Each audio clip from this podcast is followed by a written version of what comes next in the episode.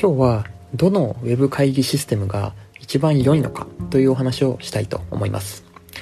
昨今ですね、新型コロナウイルスの影響で在宅勤務であったり、リモートワークを推進する企業というのが増えてきています。このような企業の動きを受けて、Zoom、まあ、Teams、まあ、WebEX など、いろんな Web 会議システムに対して注目というのが集まっています。ただ、いざ導入を考えてみると、まあ、いろんなサービスがあるので、どのサービスを使ったら良いのかと迷う方も多いんではないでしょうか。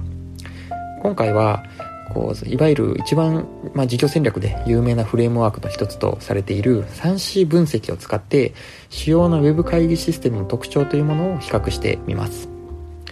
えー、3C 分析とは、えー、とこの3つのですね C の頭文字を取った、えー、分析になります。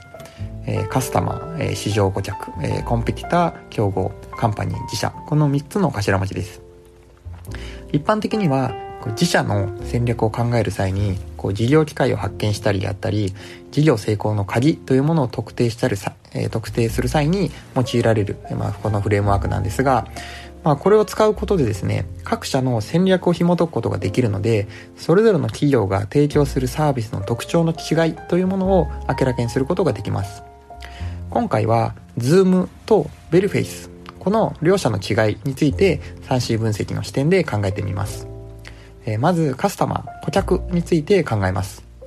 両者は Web 会議システム市場という、まあ、同じ市場でサービスを提供していると言えますが、それぞれのサービスが注力している主要顧客には違いがあります。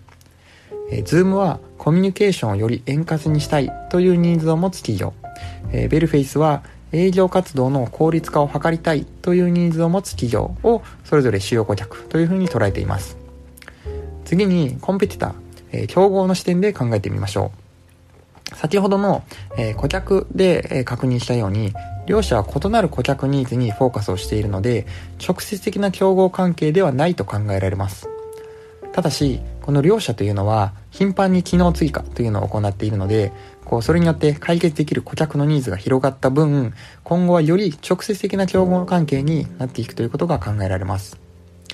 えー、3つ目の最後の C ですね。えー、カンパニー、自社の視点で両者の違いを見てみましょ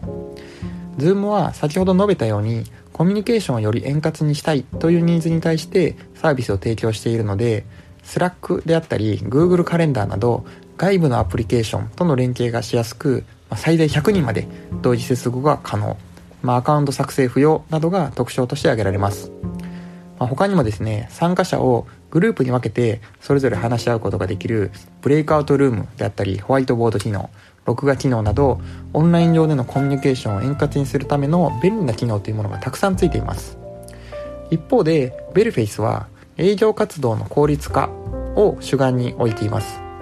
そのためパソコン操作に不慣れな顧客との商談も活用できるようにこう電話で番号を伝えるだけで Web 会議に接続させる仕組みであったり営業担当者だけに見えるトークスクリプト機能、まあ、名刺表示機能など営業場面に最適化されたサービス設計というものがなされています。また導入企業向けにこう良かった事例というものを紹介するこう勉強会をですね定期的に開催していたりこう営業担当者がベルフェイスを活用した商談になれるためのロールプレイ支援などこうユーザーサポートの手厚さというものもこのサービスの特徴の一つと言えます、えー、今日はですね 3C 分析の視点でこう両者を比較することでいろんなサービスの違いというものが見えてくることが分かりました。まあ、このように 3C 分析の視点を使うと複数のこう似たような製品サービスの特徴を具体的に理解することができます。えー、ぜひですね、皆さんもこの周りの商品であるとかサービスといったものを 3C 分析の視点で考えてみて、こう良いもの、悪いもの、まあ自分に合ったものというものを、えー、ぜひ考えてみていただければと思います。